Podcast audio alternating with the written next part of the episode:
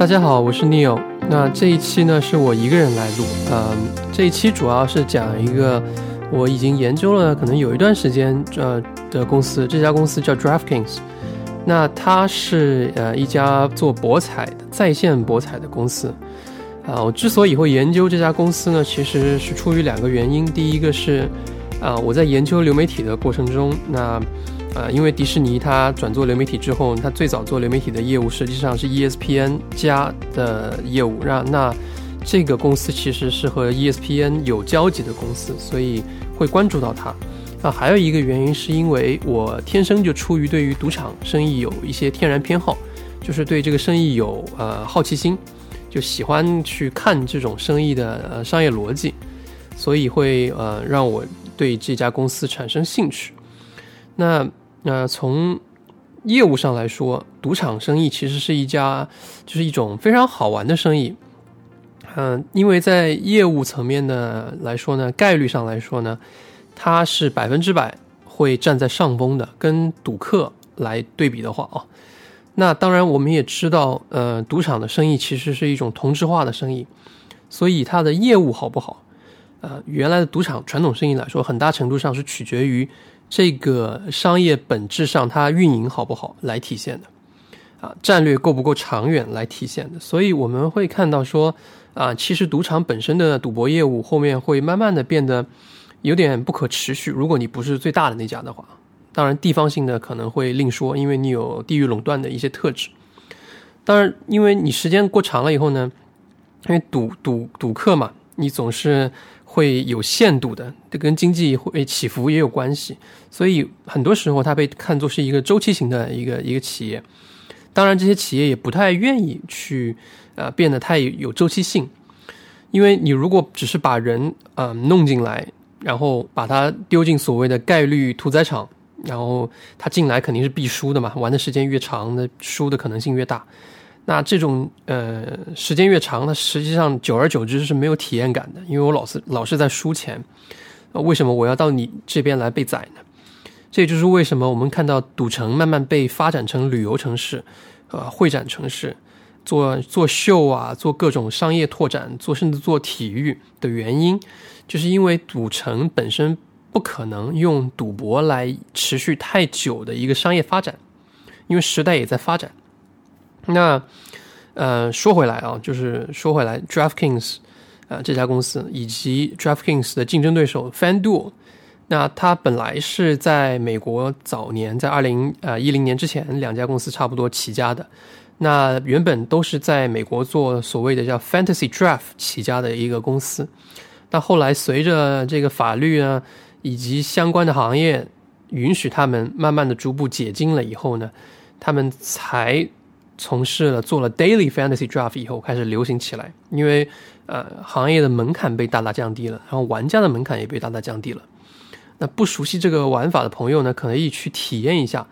这个搜索一下它具体的玩法是怎么样玩的？那，简单来说，其实就是，呃，给你设一个薪金的一个上限，每个人都会给同样的钱，然后模拟去，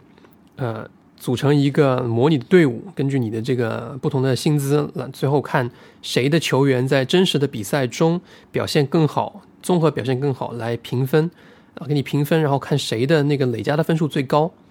那随着 DFS 就是所谓的 Daily Fantasy Draft 的流行。开始从小众慢慢的走向一个相对更大众的市场以后呢，那 DraftKings 跟 FanDuel 这两家公司其实就基本上掌握了绝大部分的市场份额，在美国。啊，但是由于二零一八年美国最高院修改了一项呃法案，说允许在线的体育博彩呃被变成合法可能以后，那他这两家公司其实就有机会去切入。一个最呃有价值的，可以说是最有市场想象空间的一个生意，就是 sports betting，就是体育博彩、体育在线博彩，以及 i gaming，也就是体线上的那个赌城的一个生意。那这个就得分开聊啊，这个三个业务各有不同。那 daily fantasy draft 的玩家其实是呃，首先他会在重合在和 sports betting 的这个业务的重合度上其实是很高的，就是说。以前玩这个 Fantasy Draft，就是所谓的叫呃梦幻梦幻选秀的这个玩家呢，会对在线博彩会非常感兴趣，他们两两个业务的这个玩家的重合度是非常之高的。但是呢，你要想另外一个问题，就是传统的赌场如果去切这个业务的话，它是几乎不可能的一件事情，因为传统的赌场它没有这个基础，就意味着它不可能去再去做这个事情。等，因为他当年看不起这个业务，那现在呢，他他再去追赶这个业务已经没有意义了，因为别人已经做得很大了。呃，再一个就是这个业务本身是一个数据积累、玩家积累以及算法推荐、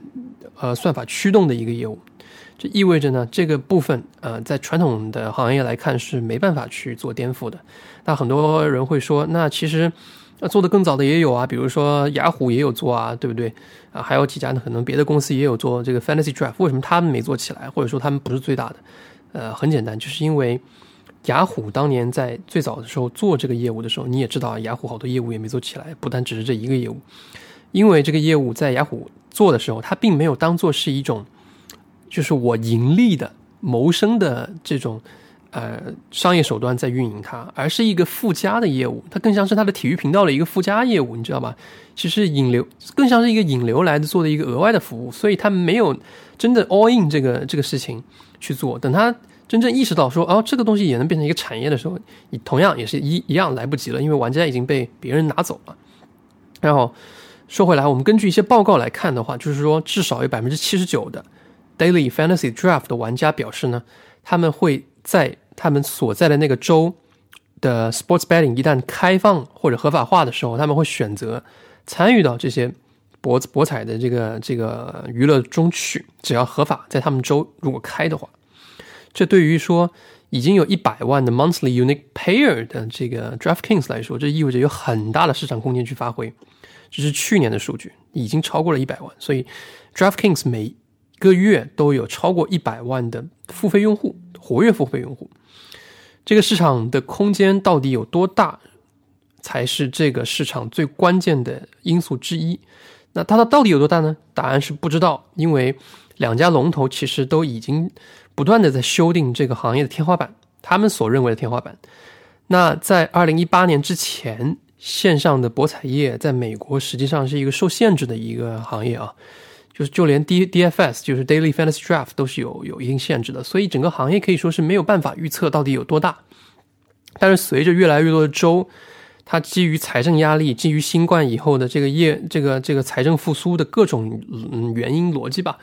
它呃就需会慢慢开放，这个趋势越来越明显。那我们看到的数据提示说，呃，现在的美国博彩的这个这个 addressable market 会比预期的要低很多很多很多，所以预期的要高很多很多，高特别多。那会高多少是关键？那我们要呃以 DraftKings 为一个例子来来看啊，就是毛估一下它大概有多少。呃，DraftKings 有三个业务啊，Daily Fantasy Draft，然后呃 Sports Betting 跟 iGaming 啊，分别就是这三个业务。但你如果仅仅看 Sports Betting 的话，这个预期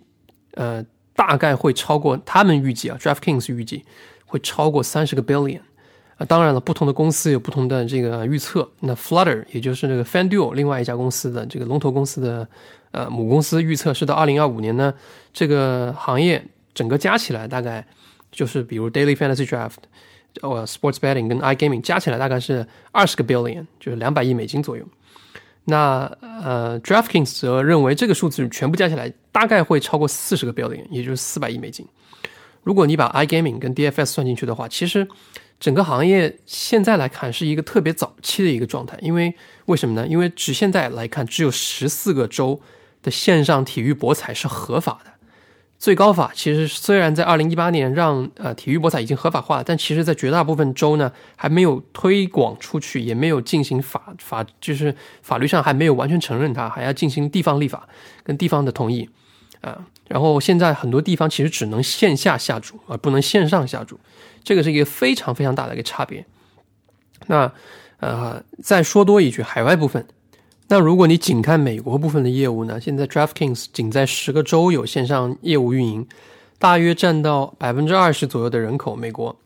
那其中有很多有钱的州还没有开放，比如啊，加州、德州、呃，纽约州、佛州、呃，华盛顿州等等。那未来五年嗯，DraftKings 是预期说会有百分之六十五的美国人口能被覆盖掉。那我们怎么样算它潜在的这个市场的份额呢？跟潜在的这个市场的这个呃行业天花板到底有多高呢？很简单，因为我们现在知道 DraftKings 跟 FanDuel 都是龙头企业，我们能根据两家的市占率跟他们的收入来毛估。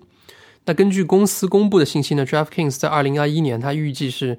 全部的收入加起来应该会超过十亿美金。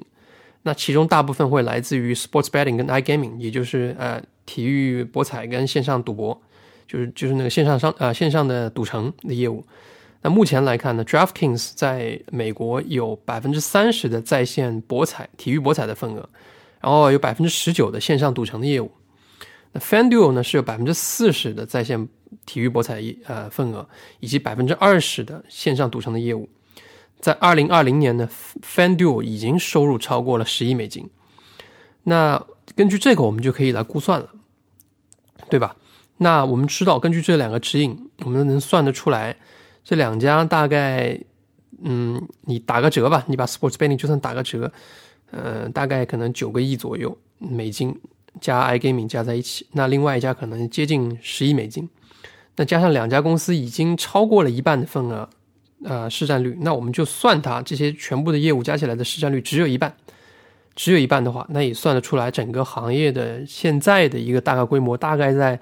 三十七亿美金到四十亿美金左右的一个规模，这也就是说，即使按照相对保守的一个估计，就是二零二五年偏低的那个市场预期的话，就是两百亿美金，那也意味着还有五倍的增长空间，就整个市场，这还只是美国境内的市场份额。那如果你算到海外部分的话，那海外的总体的市场份额可能会在大概一百亿欧左右。那如果你这样加进去的话，你可以看得到整个市场的份额在，呃五到十年左右，应该是能还有一个非常起码五倍以上的增幅，就整个行业啊。那当然，我们讨论的其实都是合法的博彩业，因为非法博彩业其实它的数据很可能会比这个数据大得多。在在之前的统计数据来说，呃，我也找了很多那个。资料，但是我没有发现很多明确的市场预期，或者说明确明很明确的一个专专业的调查。而且呢，因为它是灰色的那个行业，它并不会留下这个证据，所以你很难查这个具体的数据。但是根据呃一些调查来看的话，这个数据可能不低于一百亿美金啊，一千亿美金。这个数据是不低低于一千亿美金的。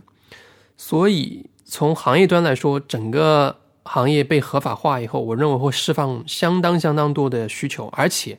整个行业的需求被释放出来不说，而且随着创新啊，跟技术投入，以及降低了用户下注的门槛，合法化以后，增加了交互，整个沉浸式的体验体呃完全被透，就是嗯被释放出来之后，用户的需求会被极大的释放，整个行业会被完全改造。所以说你可以，呃，所以说这个事情可以大概往一个嗯发展是非常大的一个空间去想象吧，应该这样讲。那打个不恰当的比方，就好像以前的那个抓娃娃机一样，其实没什么好新鲜的一个一个行业，或者说一个商业模式。但是自从那段时间抓娃娃机跟呃在线付费绑定以后啊，你看得到就点爆了那个当时的那个市场，那个这个整个 TAM 就被提高了很多很多嘛，因为市场份额上限被打开了好多，原因就是因为它遇到了新的技术，所以被点爆了。那嗯。呃，另外一家公司，因为 FanDuel 它还没有呃分拆出来，它还属于 Flutter 旗下的一个子公司，所以我们就不主要去分析 FanDuel 了。但但是其实分析 DraftKings 跟分析 FanDuel 呃会比较类似，因为两家公司其实是同质化的。呃，而且这两家公司其实尝试过在以前去合并，但由于呢，他们如果合并的话，他们在 Daily Fantasy Draft 的那个领域，呃，市占率太高，所以当时被政府否掉了。呃，所以最后你看得到那个 DraftKings 自己就谋求独立上市了，啊，就现在还是回过头来讲这个 DraftKings 吧，它的商业逻辑跟商业壁垒在哪里？为什么是这家公司来呃可能会未来吃掉很多的市场份额？它跟 FanDuel 一起吧，一起吃掉很多市场的份额。那首先我们要看到，呃，刚才已经讲过了，行业的市场空间很大。非常大，还有很多被改造的可能啊！所以边走边看的话，这个行业可能会比想象中的还要大。现在只是一个预预计的一个一个状况啊，已经很大了。那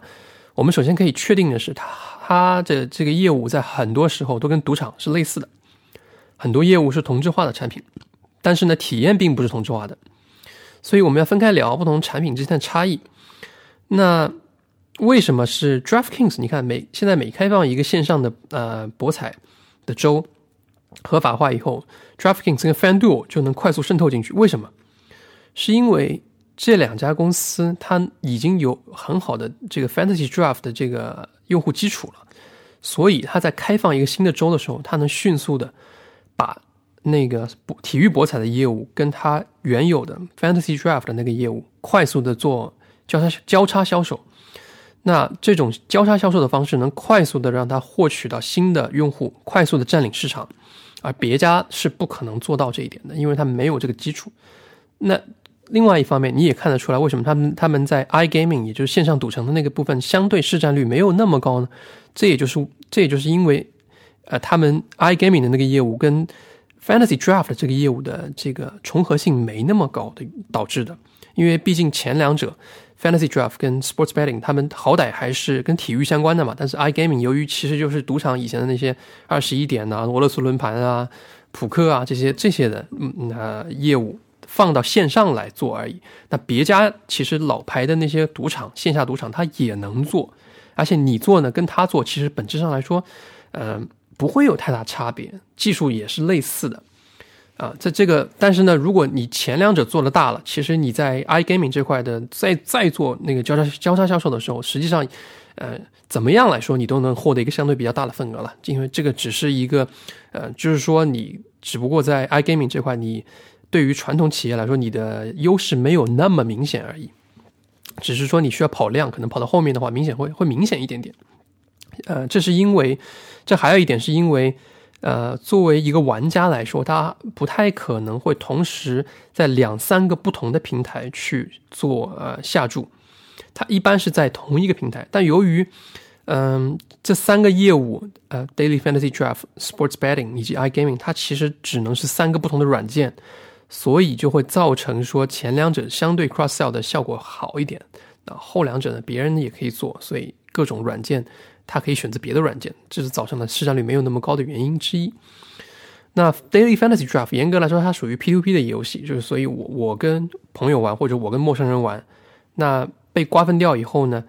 呃，别人刚才也说了，别人就不可能来来去呃跟你竞争了，因为什么呢？因为它有一个明显的规模效应的产品，因为人都在这里嘛，人多嘛，随着人上升，它的中奖。所谓的打引号的中奖，就是你赢了以后，你的奖金额就会越高。这个模这个游戏模式，你可能会花可能十几块钱，最多几十块钱的那个入门费，最后最高的奖金前几名会瓜分的几百万美金都有可能。这个是 sports betting，呃，体育博彩所不能提供的一种娱乐体验，因为体体育博彩你是不可能说我十块钱去能赢几百万，那是不可能的。呃，因为赔率决定了你不会有那么高的回报率。那呃，Fantasy 的 Draft 这个业务其实相对来说已经发展的比较成熟了，在美国绝大部分的州都已经呃覆盖了线上的，已经都推广很久了，所以这是非常大的一个优一个优势。我刚才讲过了，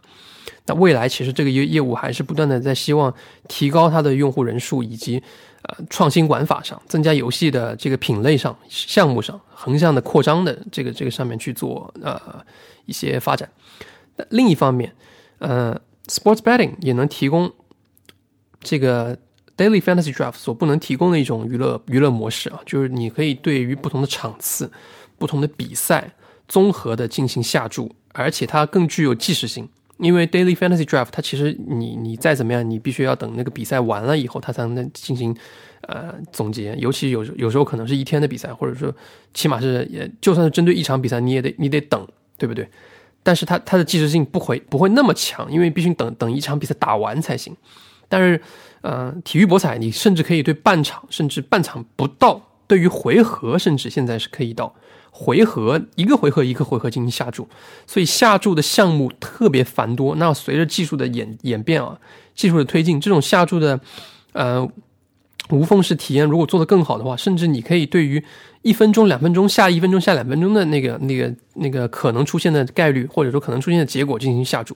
玩法非常非常非常多。呃，但是相对来说呢，所有的体育博彩的赔率都是受控的。呃，这是因为一方面是要平衡两边的下注，就是左边也好，右边也好，你压这这个情情况出现，还是压那个情况出现的，这个赔率是要必须要受控，也不然你就会有太多的人在某一边下注，对吧？然后再一个就是这种赔率一旦受控以后，你不可能出现那么高的赔率了，不可能出现什么一赔一百、一赔两百这种情况不会发生。所以相对来说，DFS 跟 OSB，也就是 Daily Fantasy Draft 跟这个 Sports Betting，它是很互补的产品。这就不难理不难理解，刚才为什么我说它它在开了一个新的州以后，它可以迅速的获得用户的原因。再加上线上支付现在便利了，线上做体育博彩的即时性效果也很好，所以我们看到这个两个类别慢慢的做这个交交叉销售之后的效果会越来越好。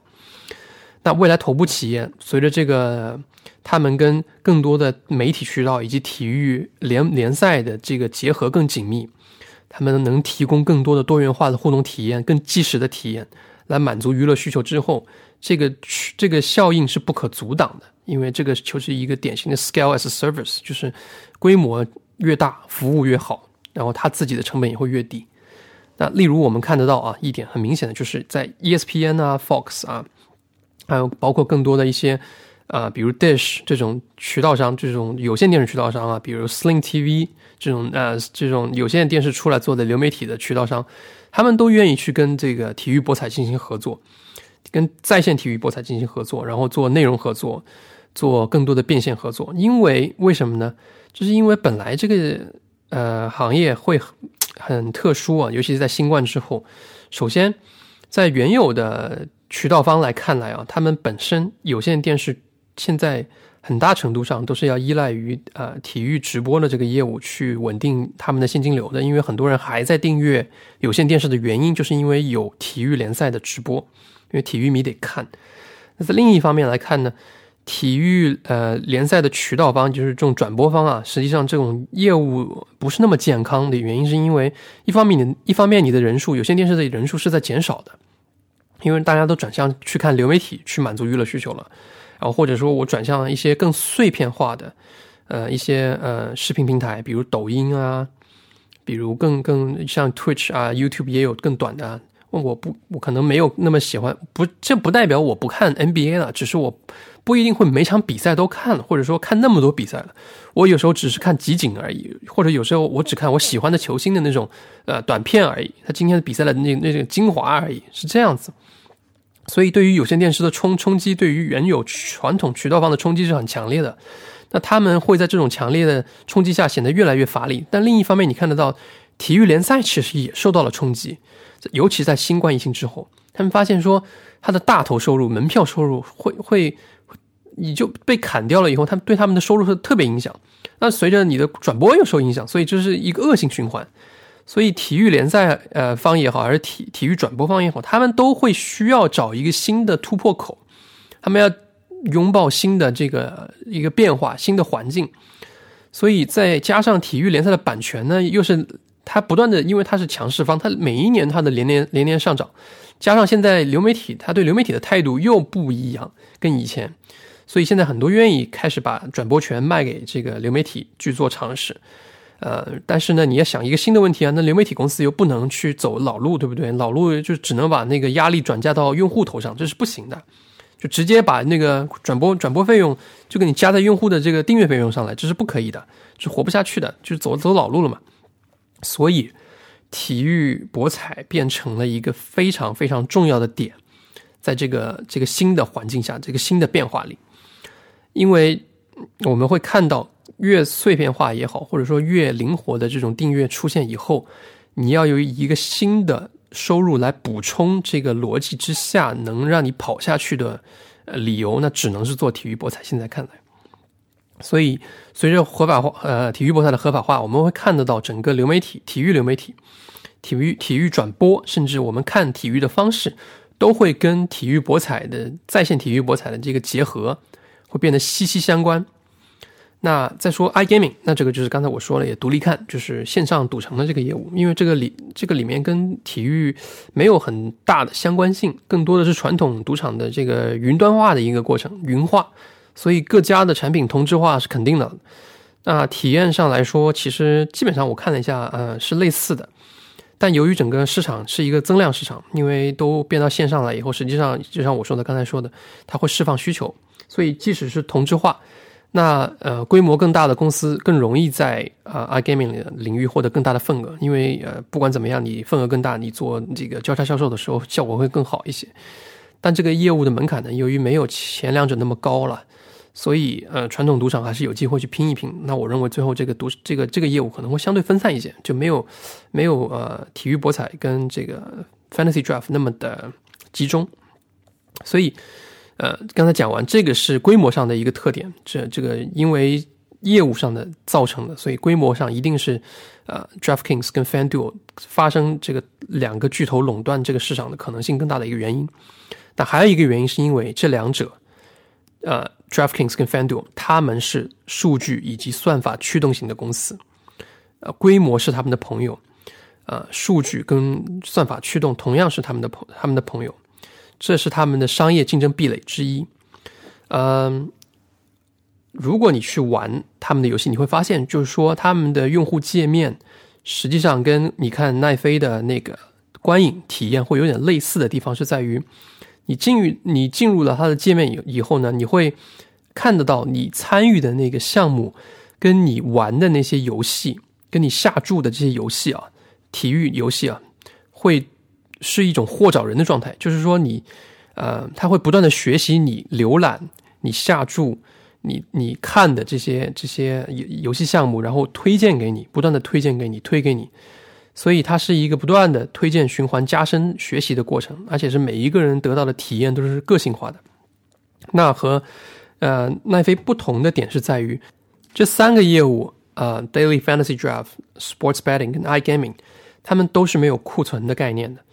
就是说你不需要像奈飞那样去拍片，然后我再给用户看，对吧？再推荐给你。他们的呃那个库存实际上很大程度上是依赖于体育联赛的，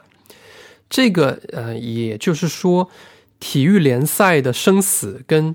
在线博彩的生死是绑定在一起的。如果体育联赛因为新冠疫情完全停掉了，同样也会对于呃在线体育博彩造成重大的冲击。那这当然也是为什么。在呃去年的时候，有一段时间，那个那个 DraftKings 的股价比较便宜当时我也买了一些，但就是因为呃因为受到冲击嘛，体育联赛都停了嘛，所以市场预计说，那你这样就会对你造成很严重的冲击。如果好几年都回不去的话，那就是意味着你的收入会下降，对吧？但是实际上并不是这样，因为体育联赛找到了办法去重启，然后然后其实我们在那段时间也看到了呃很有趣的一个现象就是。他们有不同的办法去组织不同的比赛进行下注，比如说电竞联赛啊，比如说机器人比赛啊，比如说乒乓球比赛都有，甚至都有下注的，而且下注的这个热情还蛮高的。这也是让人比较这个意外的地方吧，就是说玩家对于想下注的东西的那个需求，他并不是那么介意，他只要有东西他能下注，他们就就会愿意去玩，这挺好玩的。那在过去啊，我们说一下线下的模式啊，这些。这个赌场都有一个明显的特点，赌场的业务就是以前的老的游戏，包括 sports betting 也好，还是 fantasy draft 最早的时候也是一个线下呃形式的，就是它的供应量，这些游戏的供应量，嗯，是随着人员增加而增加的。这就是说，呃，你增加游戏的这个过程中，增加游戏项目的过程中，你制定游戏以及运营游戏都是需要很多人力来完成的。但是，一旦你转向线上模式之后，算法跟机器学习可以取代相当多的人工部分，大大提高了你的运营效率，你获得了很多运营杠杆。啊，这个跟呃以前是完全完全不同的，要要注意到这一点。而且这个实际上是能在 DraftKings 往后走的过程中，你会看得到它的透露出来的一个运营运营数据，你看得出来它的运营杠杆是会越来越好的。那呃，在商业模式上，它其实就和奈飞一样，是探寻你的口味，不断的探寻你的这个。呃，这个娱乐口味，所以不断的在用算法和机器学习来个性化你的需求，更好的满足你的娱乐需求。也就是说，对于这个行业来说，运营跟创新才是关键，这才是关关键的关键。从商业模式和运营角度考虑，那这家两两家公司刚才也说了，其实都是以规模为为核心的 scale as a service 的概念。但同样的注意到的就是一点，我注意到的一点就是说，这个商业模式本质上来说，它不是一个基础设施平台，它还它往后走的话，它还是一个娱乐平台，还是一个技术娱乐平台，就是说为嗯为有线电视渠道或者说为为转播渠道吧，为有转播渠道跟为体育联赛方去赋能的一个一个一个技术平台，应该这样讲，嗯。在渗透率足够高之后，它也许有一定的可能去往上游去延伸，但是呢，这个中间会涉及到一些问题，因为有些人会问说，它虽然不能，因为体育转播最大的一个问题是你不能拥有体育联赛本身，对吧？因为这个会，你你无法去拥有体育联赛，因为体育联赛不能上市，或者说不能用被一个个人拥有，但是呢。但是这里面会有一个很好玩的点，就是有没有可能说，DraftKings 跟 FanDuel 这样的企业往后走，走着走着走着，他可能会去入股一些线上的这个呃电竞的领域啊，或者说机器人领域啊，或者说一个纯线上博彩的一些一些项目啊，然后这样的话呢，就能就能满足自己的供应嘛，就有点像那个奈飞一样，就是我线上的去我自己拍片了，然后我自己给自己给我的用户看。那至少在我看来，现在是不太可能有这个情况出现，因为就像我刚才就是讲的嘛，因为这个你不，嗯，就会容易出现一个既当裁判员又当球员，这就有有可能会出现问题。那现在先不谈，那有没有可能会影响体育比赛的那个内容规则呢？现在看起来也不太可能。所以说，你还是只能把它当做一个刚才说的为呃体育转播方跟体育联赛方去赋能的一个一个技术平台、娱乐平台。但是，随着这个事情的发展，我觉得它非常非常有可能会改变我们看体育比赛的方式，或者说，嗯，改变我们看体育比赛的体验。这个是非常明确的，我觉得认为它一定会改变的。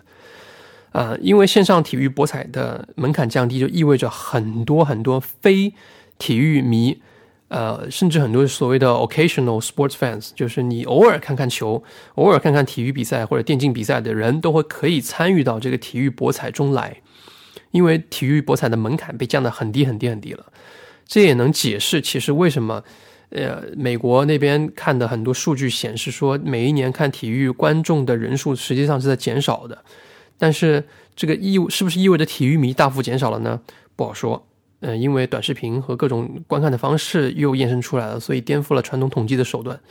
那碎片化的生活方式跟碎片化的观看方式，其实跟现在的体育联赛的这种转播方式以及他们比赛的时间安排上，其实会产生一定冲突跟矛盾。这个是体育联赛在新冠之后可能会去做改变的地方，因为他们也意识到了这个问题。那博彩恰恰其实可以说，它就是为更碎片化的一个观看方式。甚至是一个更碎片化的体育内容而增加价值的，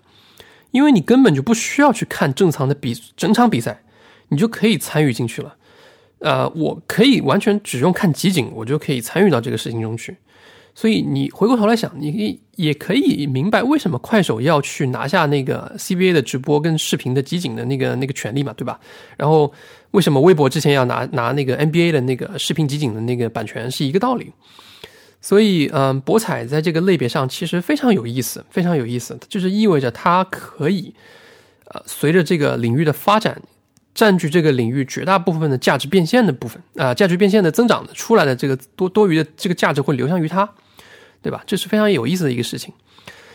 那渠道方虽然你有用户，你有特别多的观看用户，但是你不一定有这个垂直能力去做这个变现，所以你必须只能跟。DraftKings 跟 FanDuel 这样的公司合作，因为你你没有这样的数据积累，你没有这样的垂直运营的能力，你没有这样的算法，所以说你只能跟他合作，对吧？那这么就是说，我们看得到这两家公司会不断的跟更大的渠道方进行合作，而且这种合作是很深度的合作，有一些就随着市场份额扩大，然后不断的挤压这个市场，会形成非常明显的二八效应，头部两家企业会吃掉绝大部分的份额，应应该是这种发展。哦，我们也能看得到很多传统的线下赌场也在。尝试做这个业务了，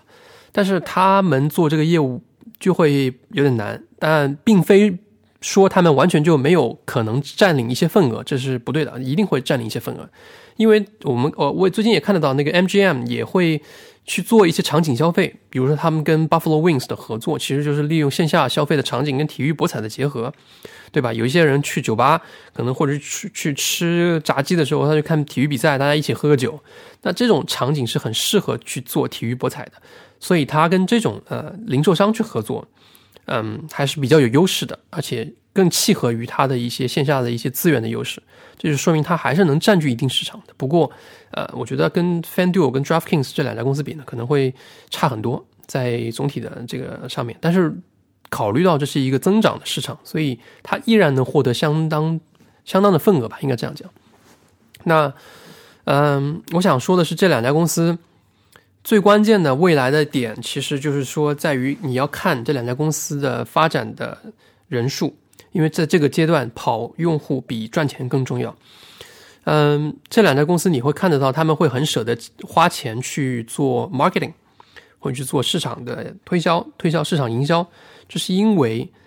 嗯，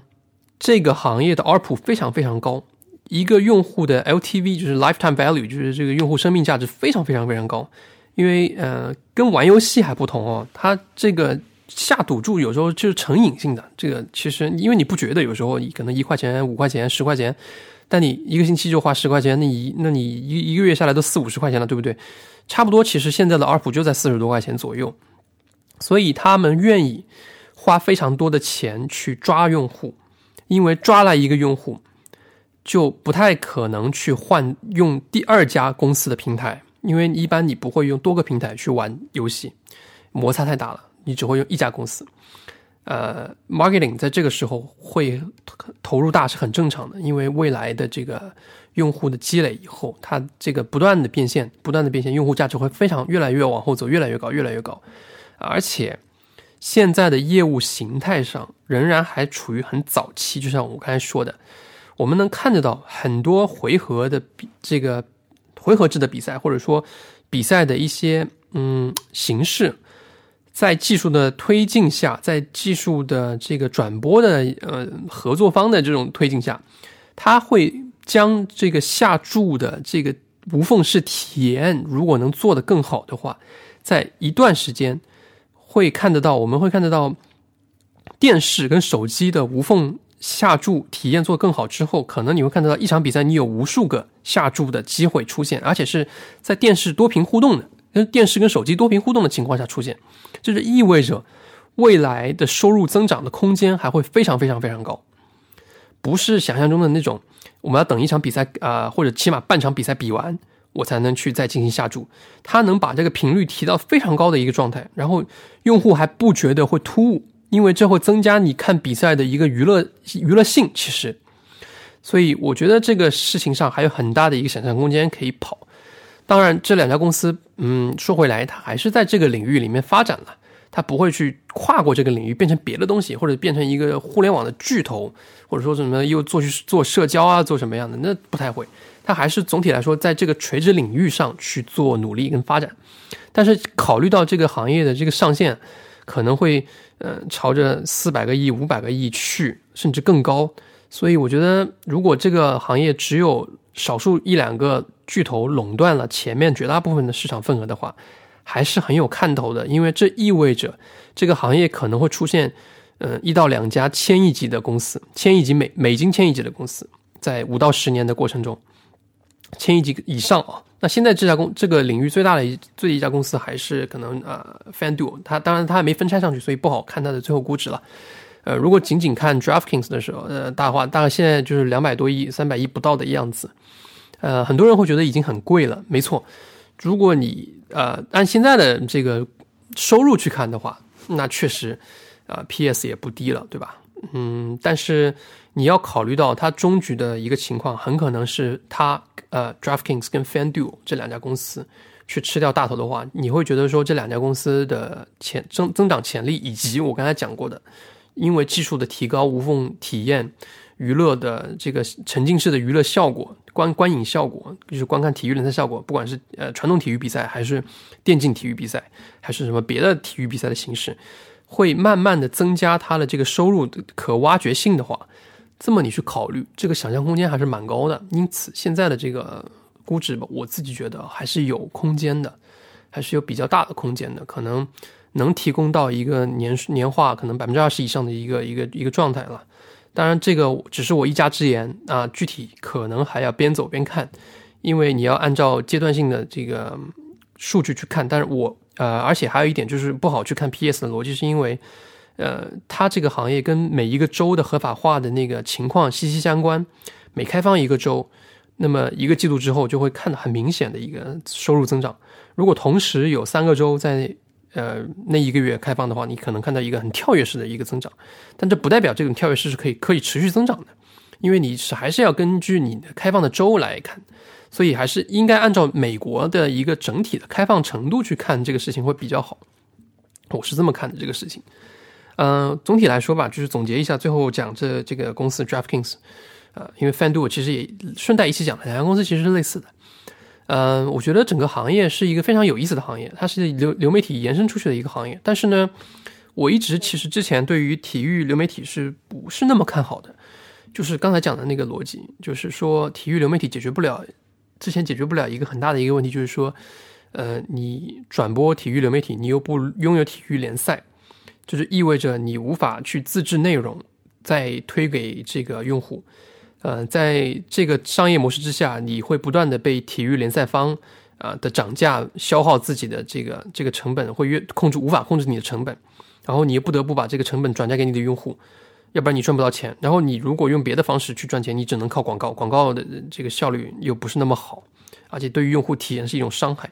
所以其实最好的方式，现在看来能解决这个恶性循环的方式，那就是体育博彩。如果体育博彩能。呃，演化的好，结合的好，它甚至能提高用户体验的同时，去让用户掏更多的钱出来去下注，这个是一个非常好的一个良性循环的事情。对于体育的流媒体转播，其实未来这个事情就说得通了，就是这个体育商业逻辑闭闭合能能就是能那个飞轮呢，就已经开始显现出来了。这个事情，我觉得这个是最重要的一点，就是商业的飞轮开始能说得通，并且能看得到它跑动了。如果它真正转动起来的话，我觉得会非常有意思。最后，但但你会问一个问问题了，就是这个飞轮一旦转转动起来的话，价值会流向于谁呢？我个人认为，我判断还是流向于呃，DraftKings 跟 FanDuel 这样的公司。当然，呃，可能体育流媒体方也能说得通这个事情了，他们也能有足够的这个现金流来转动了。这个跟以前比，以前的那个模式比那好太多了，确实是。那用户。观看体育比赛不需要掏那么多钱了，因为很多人他不喜欢下注，就是我只是想看体育比赛的人也能享受到这一点了，我不用花那么多钱也可以享受到看体育流媒体直播了。我觉得这是一个非常好的事情，啊，也也有具有一定的社会意义。啊，我觉得呃讲到这里就是差不多讲完了吧，这两家公司。呃，如果大家有什么问题的话，其实也可以给我们留言来来问一下。那这两家公司吧，我觉得。还是值得关注的，因为我听说那个 FanDuel 好像 Flutter 也想把它给分拆出去到美国来上市了。那如果这两家公司上市的话，我觉得我会两家一起买，因为呃，一个行业的第一名跟第二名一起买的保险程度会比较高啊，尤其这个行业是一个明显寡头垄断的一个行业，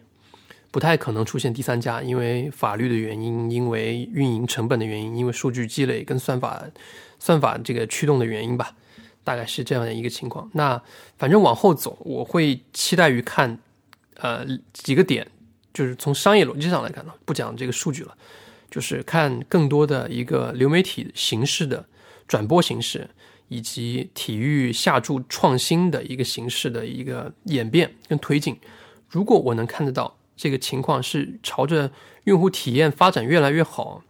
呃，整个行业的用户的成本其实是随着用户增加而越来越低，啊，而且用户的这个每一个用户的付费是随着这个呃行业发展而健康的增长的一个一个状况的话，我会觉得会比较好，就是能明显的看得到这个行业的发展上限还是离得比较远的，所以是值得去投入的一个事情。而且呢，它海外还没有开始扩张，这个事情在很多欧美国家、在欧洲、在加拿大这这些国家都是能推的。虽然可能单个国家看起来不大，但是你去加加起来也蛮多的了，对吧？你澳大利亚也有，新西兰也有，那欧洲也有，然后可能呃东南亚我就不知道了，我不好说。但是这些这些我刚才说的地方，都加加起来也蛮，也是一个不小的一个市场份额。所以所以嗯，整个的市场空间还很大很大很大。这个，嗯，对于可能不喜欢这个行业的人来说，他可能会看不进去。但是由于我对概率，就是这种概率以概率为 为核心玩的一些行业会比较有兴趣，所以我看的比较多。那总体来说，我总体来说我还是看好的。然后它正好又跟流媒体相关，所以呢就把它研究了一下，跟大家分享，大概就是这样子。那如果大家有问题，可以给我们留言。那下一期再见，谢谢，拜拜。